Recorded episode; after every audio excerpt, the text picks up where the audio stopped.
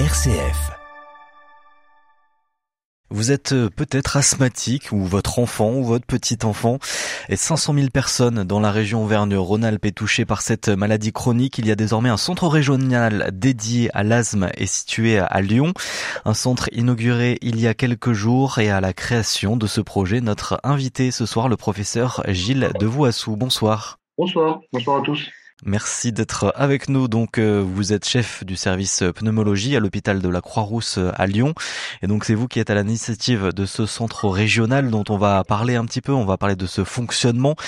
Mais déjà, on va revenir et faire un, zoom sur l'asthme, ce que c'est également, puisque c'est vrai que ça touche beaucoup de personnes dans la région. Donc, c'est 500 000 personnes, une maladie chronique qui reste finalement assez, assez répandue. La pathologie asthmatique, vous avez raison, hein, c'est la maladie respiratoire chronique la plus fréquente. On considère qu'elle touche 7 euh, à 8% de la population adulte en France et probablement 8 euh, à 10% de la population pédiatrique. C'est une pathologie qui euh, est assez importante parce qu'en plus d'être fréquente, elle touche des populations plutôt jeunes actives, même si les personnes âgées peuvent être touchées. Elle touche davantage de femmes que d'hommes. Euh, sauf en population pédiatrique, on a davantage de, petits garçons touchés par l'asthme. Donc vraiment, ça concerne un très large, très large éventail de, patients. Et vous avez, vous avez raison, en Rhône-Alpes-Auvergne, avec une population qui est de 8 millions 200 000 habitants, euh, c'est la deuxième région la plus peuplée de France, eh bien, on peut faire un, un compte de à peu près 400 à 500 000 patients asthmatiques. On a cette image un peu de, de l'asthmatique euh, qui a des problèmes de, de, respiration, des difficultés à, à respirer.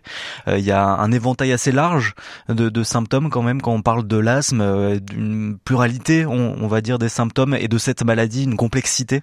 Alors complexité, c'est le bon mot parce que le diagnostic d'asthme est un diagnostic extrêmement compliqué. En médecine, on a des maladies pour lesquelles on a souvent un marqueur extrêmement précis qui permet de faire un diagnostic. Par exemple, le diabète, c'est le niveau de glycémie. L'hypertension, c'est la tension qu'on mesure au bras des patients. Une pathologie euh, infectieuse, on identifie le microbe. Ici, vous êtes avec une pathologie inflammatoire qui s'exprime de manière très peu spécifique. C'est-à-dire que vous avez des patients qui toussent, des patients qui ont des sifflements dans la poitrine, et ce ne sont pas des signes spécifiques de l'asthme. On les rencontre dans d'autres maladies.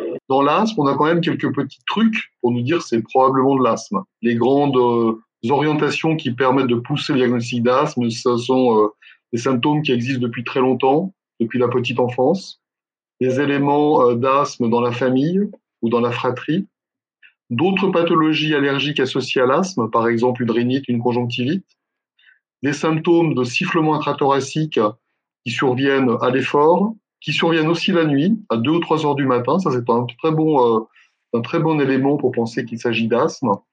Et puis, à côté de ça, vous avez beaucoup de tableaux qui sont beaucoup moins précis, qui euh, associent euh, des caractéristiques que je viens de vous expliquer, puis d'autres. Et parfois, on a vraiment besoin d'expertise pneumologique pour faire la part des choses. Donc, il y a quand même des difficultés à repérer cette maladie chronique. C'est un diagnostic difficile parce que les symptômes sont relativement euh, banaux. Hein, tout est essoufflement à l'effort, c'est assez banal. Et vous avez des patients qui euh, ne se plaignent pas forcément de grand-chose jusqu'au jour où ils sont à l'hôpital parce qu'ils font une, un épisode plus grave. Oui, justement, est-ce que c'est euh, vraiment problématique aujourd'hui d'avoir de, l'asthme? Parce que je pense qu'on en a tous euh, connu autour de nous, on a peut-être nous-mêmes été euh, touchés par l'asthme, mais ça a pu évoluer dans, le bon sens au cours des années. On a aussi des exemples de grands sportifs, par exemple, qui ont eu de l'asthme. David Beckham, il y a le nageur aussi, Alain Bernard, nageur français. Donc on, on peut avoir de l'asthme et pourtant, voilà, ne pas forcément rencontrer de difficultés dans la vie ensuite. Vous avez euh, raison, euh, mais c'est une bonne nouvelle concernant l'asthme parce que quand on va bien, souvent on est bien pris en charge, on est bien traité. C'est une maladie quand elle est soignée, on peut avoir une vie quasi normale dans la quasi-majorité de totalité des cas, on va dire. Hein. Dans 99% des cas, c'est possible. Euh, le problème, c'est qu'on a beaucoup d'asthme qui ne sont pas pris en charge, qui sont insuffisamment soignés ou avec des médicaments non adaptés. On parle de la ventoline, hein, elle est connue de tout le monde. La ventoline, c'est pas un traitement de l'asthme. Hein, euh, c'est un traitement euh, peut-être des symptômes au coup par coup, mais on a besoin souvent d'un traitement de fond avec des corticoïdes inhalés pour contrôler la maladie, n'avoir aucun symptôme la nuit, aucun symptôme la journée, être capable d'avoir euh, une pratique sportive éventuellement de bon niveau, comme vous l'avez dit, quand on est sportif de haut niveau, et puis jamais se retrouver en urgence chez le docteur ou aux urgences de l'hôpital. Donc ça, c'est l'asthme mal ou non contrôlé, et ça arrive quand même dans, dans des cas euh, assez euh, fréquents ou, ou pas quand même? Malheureusement, l'asthme en France, euh, dans 60% des cas, il est insuffisamment contrôlé ou pas contrôlé du tout. Ça veut dire qu'il y a beaucoup de travail à faire en termes de, bah, de communication. Hein. C'est ce que je fais aujourd'hui, c'est très important pour que le grand public euh, s'identifie comme possiblement asthmatique ou insuffisamment euh, traité parce qu'il conserve des symptômes d'essoufflement à l'effort, des réveils la nuit, parce qu'il consomme des traitements type ventoline euh, plusieurs fois par semaine et éventuellement tous les jours, a fortiori. Et ça, des, ce sont des signes d'alerte. Et c'est à cause de quoi que ce, cet asthme est mal ou non contrôlé? C'est ce problème de diagnostic dont vous nous parliez? Alors, il peut y avoir des, des, problèmes diagnostiques, un diagnostic pas fait parce que le patient n'a pas forcément consulté ou a consulté de manière euh, peu suivie et finalement il n'a pas un traitement euh, correct. J'insiste beaucoup sur les traitements parce que dans, pour 90% des asthmatiques, un traitement bien pris, à bon niveau, ça permet de régler le problème de l'asthme. Et puis c'est vrai que vous avez raison, on a quand même des asthmes qu'on appelle difficiles à traiter ou des asthmes sévères pour lesquels euh, des prises en charge plus appuyées sont nécessaires parce qu'il y a soit des maladies associées, par exemple une polypose, une obésité, un syndrome anxio-dépressif, euh, des problèmes cardiovasculaires, ou parce que l'asthme est intrinsèquement euh, sévère. Et dans ces situations-là, on a besoin d'une prise en charge experte avec des traitements de d'autres on va dire, d'autres types que ceux qu'on utilise habituellement euh, dans la maladie euh, habituelle. Et donc on peut mourir de, de l'asthme, c'est possible? On peut mourir de l'asthme. Dieu merci, euh, on en meurt de moins en moins, mais quand même. Hein. En France, chaque année, on est entre 900 et 1000 patients qui décèdent d'asthme. Ce sont des patients qui n'ont pas 95 ans, hein. ce sont des patients jeunes, des patients qui ne sont pas pris en charge, mal pris en charge, qui ne prennent pas leurs médicaments. Dans la majorité des cas, c'est cela. On a aussi des histoires beaucoup plus euh, embêtantes, mais c'est un petit nombre de patients, des asthmes très sévères qui, malgré une prise en charge correcte, n'évoluent pas bien, mais c'est vraiment des histoires peu, peu fréquentes, Dieu merci. Et aujourd'hui, la recherche justement euh, euh, sur les traitements sont euh, quand même suffisants, on va dire, pour traiter l'asthme? Aujourd'hui, on a énormément de, de recherche qui est faite autour de l'asthme. On a fait énormément de progrès au niveau thérapeutique grâce à cette recherche, on a des moyens aujourd'hui qui sont redoutablement efficaces. On appelle ça les biothérapies. Elles s'adressent à un très grand nombre d'asthmatiques. On en a aujourd'hui euh, quatre à disposition. Une cinquième va prochainement. Et clairement, ce sont des options de traitement qui ont révolutionné euh, la vie de beaucoup d'asthmatiques sévères. Mais bien, la recherche, le traitement, la prise en charge, c'est aussi un, peu l'objectif de ce centre régional donc qui vient d'être euh, inauguré à Lyon à la Croix-Rousse. Et donc vous êtes euh, l'un des initiateurs, l'un des créateurs de ce projet de centre régional, puisque c'est le seul hein, dans la région à traiter vraiment de cette maladie chronique. Hein. Euh, Gilles Devoissou, chef du service pneumologie à l'hôpital de la Croix-Rousse à Lyon, vous restez avec nous. On va justement parler un petit peu de, de ce centre-là, ce qui sera développé, son fonctionnement et puis tout ces recherches aussi qui vont être mises en place. Vous restez avec nous, on se retrouve juste après le journal. Le 18-19, l'invité. Et l'invité aujourd'hui, c'est le professeur Gilles Devoissou, chef du service pneumologie à l'hôpital de la Croix-Rousse à Lyon. Vous êtes euh, aussi l'un des créateurs du centre régional dédié à l'asthme qui vient d'être inauguré il y a quelques jours. Gilles Devoissou, vous nous avez parlé un petit peu dans le détail de cette maladie chronique hein, qu'est l'asthme qui touche donc 500 000 personnes dans la région Auvergne-Rhône-Alpes, environ entre 400 000 et 500 000, vous nous disiez tout à l'heure. Donc, pourquoi vous avez créé ce, ce centre régional de l'asthme? Pourquoi était-ce nécessaire? Parce qu'il n'y en a pas d'autres hein, dans la région Auvergne-Rhône-Alpes. L'idée, c'est euh, effectivement de, créer une, une, tête de pont qui soit en capacité euh, de prendre en charge des asthmes mal contrôlés, des asthmes qui sont euh, rebelles aux thérapeutiques habituelles pour différentes raisons, euh, et c'est aussi de s'orienter vers l'extérieur. C'est pas uniquement auto-centré sur le centre. Notre objectif, c'est aussi de travailler en réseau, un réseau euh, ville-hôpital, hôpital-hôpital, pour essayer de diffuser euh, une prise en charge la plus optimale possible de l'asthme. Le centre que l'on a créé, c'est un centre, donc Sierra, hein, c'est pour Centre intégré d'expertise et de recherche en asthme. C'est un centre assez unique en région et en France, il y a peu d'exemples également. On a trois axes prioritaires de développement. Le premier, c'est un axe qui euh, va améliorer euh, le parcours de soins de l'asthmatique. On a beaucoup d'asthmatiques qui sont des asthmatiques sans suivi, j'en parlais tout à l'heure, ou qui ont un suivi extrêmement erratique lors des aggravations où ils passent aux urgences. Ils n'ont pas de suivi pneumologique, pas de suivi en médecine générale. Donc l'idée, c'est de les capter euh, via notre centre grâce à une, euh, des personnes formées pour discuter avec eux. Euh, on espère pouvoir les capter au décours d'un passage aux urgences, au décours d'un passage en pharmacie. Les pharmaciens sont de très bons, bons recruteurs aussi entre guillemets hein, de, patients parce qu'ils les voient tous les jours. Ils leur distribuent des médicaments et il y a des indicateurs en pharmacie qui font qu'on peut savoir qu'un asthme va probablement pas très bien et puis également euh, de les capter auprès d'autres professionnels de santé, la médecine générale. Hein, hier soir, j'avais une réunion avec eux, ils sont très intéressés pour nous adresser des malades à condition de connaître les bons numéros de téléphone. Et puis euh, avec d'autres spécialistes d'organes qui sont en capacité de, de voir des asthmatiques qui vont pas bien. Pour ce faire, on diffuse largement euh, des numéros d'appel, des numéros de hotline. Je vais pas en parler ici parce que c'est un numéro qui est destiné aux professionnels de santé.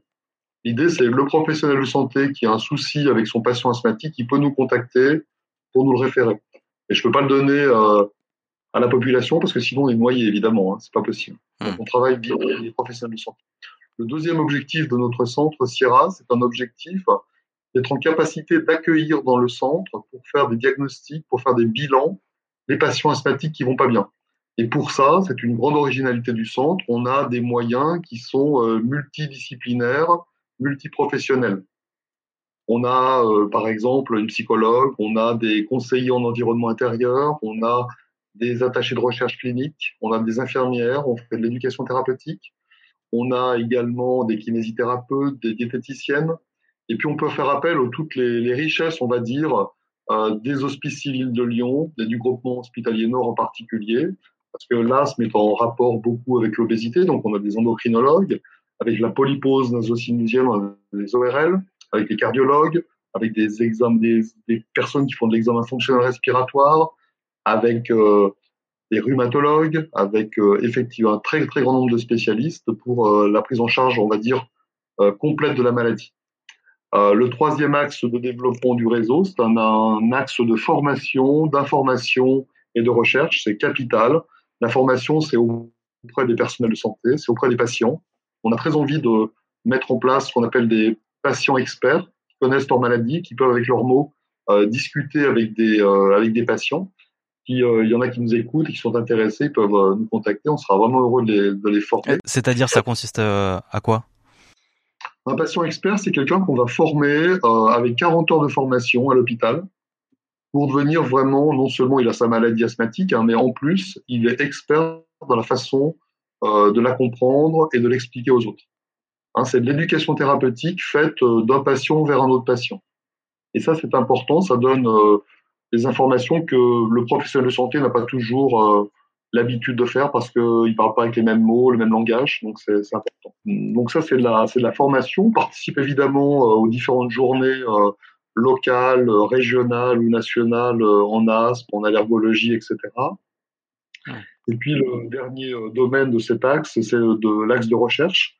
On a euh, une action de recherche euh, clinique avec une participation très large aux essais académiques et aux essais industriels qui cherchent à mieux comprendre la maladie asthmatique pour les essais académiques et à trouver des molécules efficaces pour la recherche industrielle.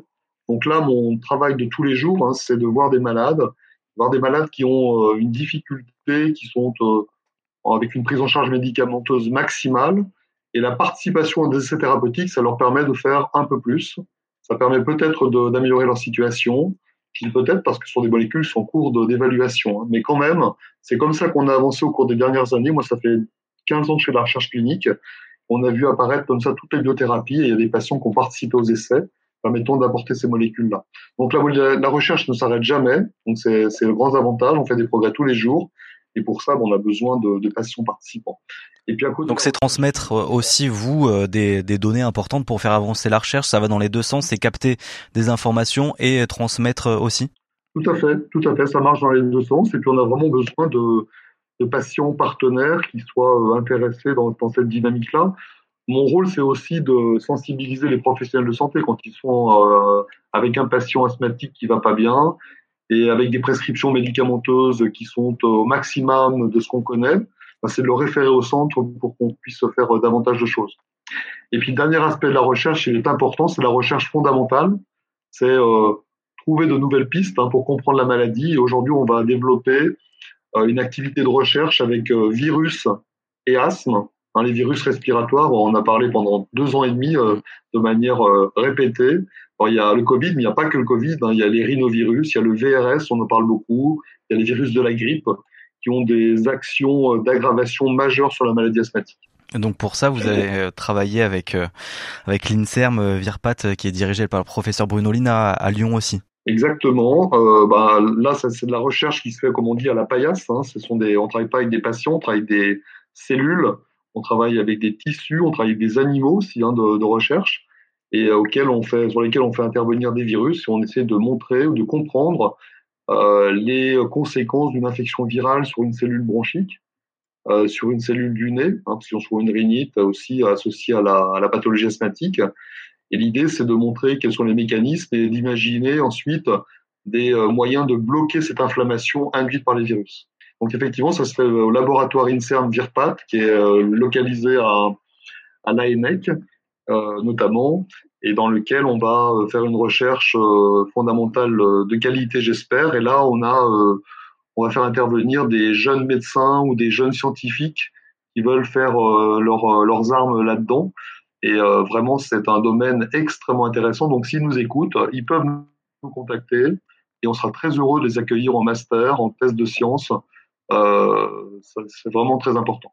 Il y a des enjeux importants justement autour de la recherche euh, sur l'asthme, parce que c'est vrai que vous le précisiez tout à l'heure, si on est bien traité, si notre asthme est bien traité, on a quand même de grandes chances que ça disparaisse euh, au cours des années. On peut encore euh, améliorer ça, améliorer les traitements. Qu'est-ce qui peut, voilà, évoluer encore dans la recherche aujourd'hui sur l'asthme Aujourd'hui, on a fait de recherches thérapeutiques. On a fait des progrès euh, avec des médicaments qui sont bien tolérés en général, mais qui ne couvrent pas tous les besoins. On a encore des groupes de patients qui ne sont pas euh, suffisamment améliorés avec ces biothérapies et pour lesquels on est encore en recherche de traitements plus efficaces. Donc, euh, comme je vous le disais, la recherche ne s'arrête jamais. C'est-à-dire que vous avez toujours des progrès à faire dans tel ou tel domaine. Et puis, vous savez, la recherche, ça se fait aussi par, par bons successifs. Hein. Là, on est dans une stratégie de biothérapie, puis peut-être qu'on va trouver une molécule innovante, on n'imagine même pas, et qui va euh, révolutionner d'une autre façon la prise en charge de l'asthme. Aujourd'hui, les traitements de l'asthme, pour donner juste un exemple, hein, les traitements de l'asthme aujourd'hui en biothérapie sont des injections qu'on fait tous les mois, tous les deux mois. Peut-être qu'on peut trouver un jour un médicament qu'on injecte une seule fois par an, pourquoi pas. Donc c'est ça l'innovation ou des traitements qu'on prendrait, je sais pas moi, un spray une fois par an. Je, je rêve là, hein, mais c'est ça, c'est de faire des, c'est de rêver pour que ça devienne réalité en fait. Voilà, et peut-être que ce nouveau traitement sortira de, de ce centre régional, donc dont euh, vous êtes l'un des initiateurs, Gilles Devoissou, donc chef du service pneumologie à l'hôpital de la Croix-Rousse à Lyon. Merci beaucoup d'avoir été euh, avec nous, et puis c'est vrai qu'on invite aussi nos auditeurs, peut-être qui ont des asthmes un peu sévères aussi, comme vous le disiez, à se rapprocher déjà dans un premier premier euh, de leur euh, médecin, hein, par exemple, et puis euh, peut-être pour ce, nouveau centre régional dédié, dédié à cette maladie chronique. Merci beaucoup d'avoir été avec nous. Merci beaucoup pour cette invitation. Merci à tous. Bonne soirée.